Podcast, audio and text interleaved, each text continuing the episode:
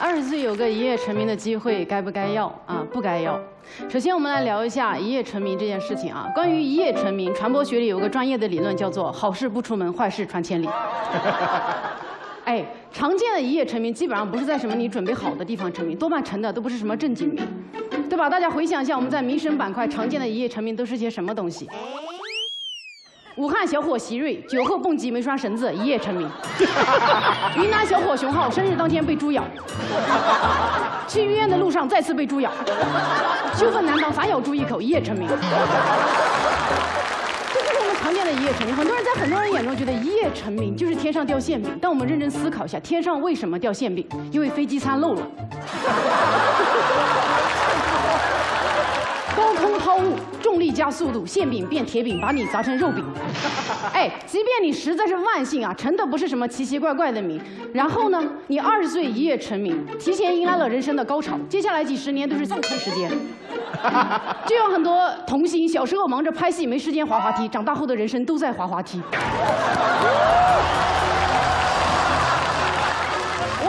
回想一下啊，你二十岁一夜成名，多年之后你的百度简介最早的一条：二十岁因为笑容灿烂一夜成名，六十岁后海酒吧卖唱一夜五十。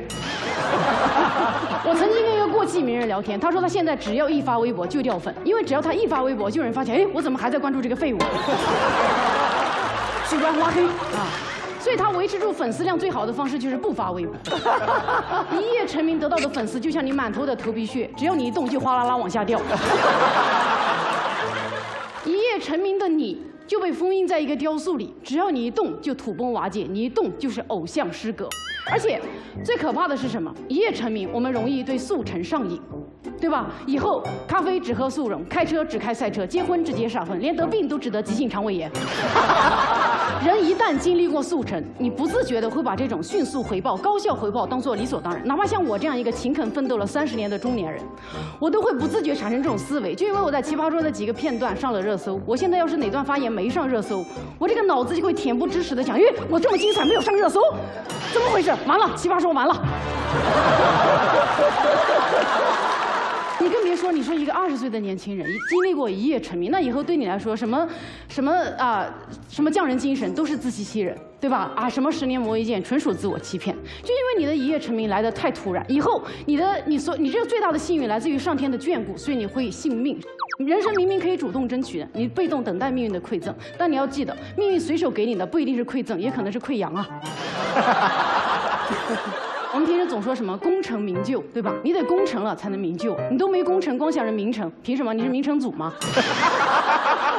关于二十岁一夜成名，我跟大家公布一组数据啊：毛不易二十三岁成名，吴亦凡二十二岁成名，易烊千玺十三岁成名，莫扎特六岁成名。说明什么？说明他们都没有在二十岁成名。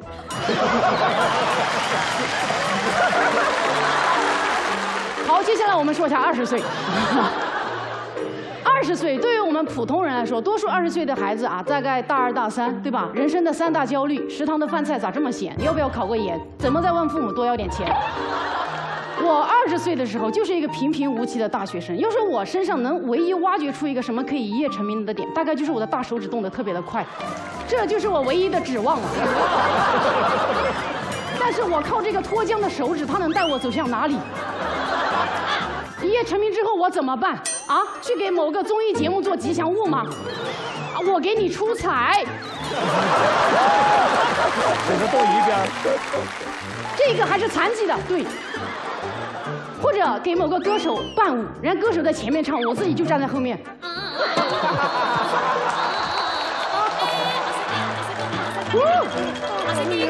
好差不多了。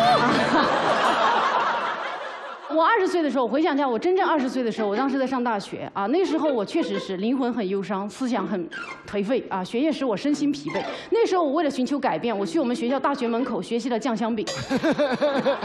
我打算学完了之后呢，辍学，携带这个酱香饼秘方回云南开个饼摊度过余生。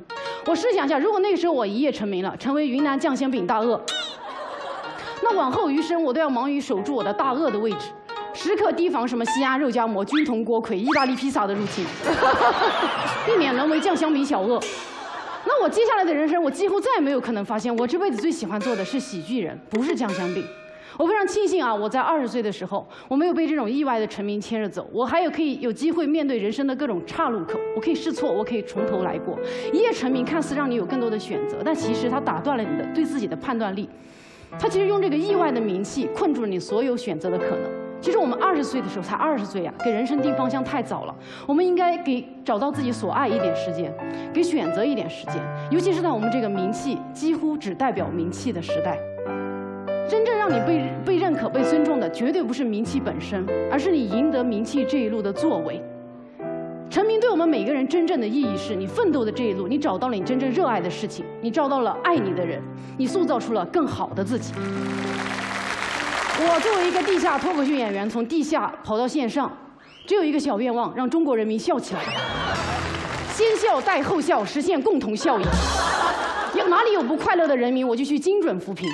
我就算是被辩手打得满地找牙，也要让你们笑掉大牙。而如果不出名可以做到这一切，我不愿意出名。毕竟人活于世，最理想的状态就是闷声发大财，对吧？最不理想的状态是什么？名是出了，人还穷着。你走到哪都会有人指着你说：“哎，这不是那个著名的穷鬼吗？”但我非常理解，我非常理解为什么二十岁的时候我们想一夜成名，因为二十岁可能是我们人生中最微末的年纪，找不到自己的价值所在，人生该往哪里走也不知道，所以我们极其渴望被这个世界看到，以此来证明自己不是那么的。微不足道，但是名气真的能解决这些问题吗？我们看到我们周围一些人，为了用爱来填补自己的价值感，往往匆忙地投入一段感情，甚至为了抓住那份爱，忘了自己的存在。同样，极其渴望被世界看到的人，你如果不先看到自己，找到自己的价值所在，给予自己肯定，那一夜扑面而来的名气，只会将本就模糊不清的自己拍打得支离破碎。我知道，就像我们挡不住那些人去陷入一段段不合适的恋情，我们也挡不住那些想一夜成名的人扑向这团烫人的火焰。但我还是希望，我们扑向这团火焰的身影能够迟疑一点，再迟一点。而终有一天，我们也一定会发现，我们不需要扑向火焰，我们需要的是成为火焰。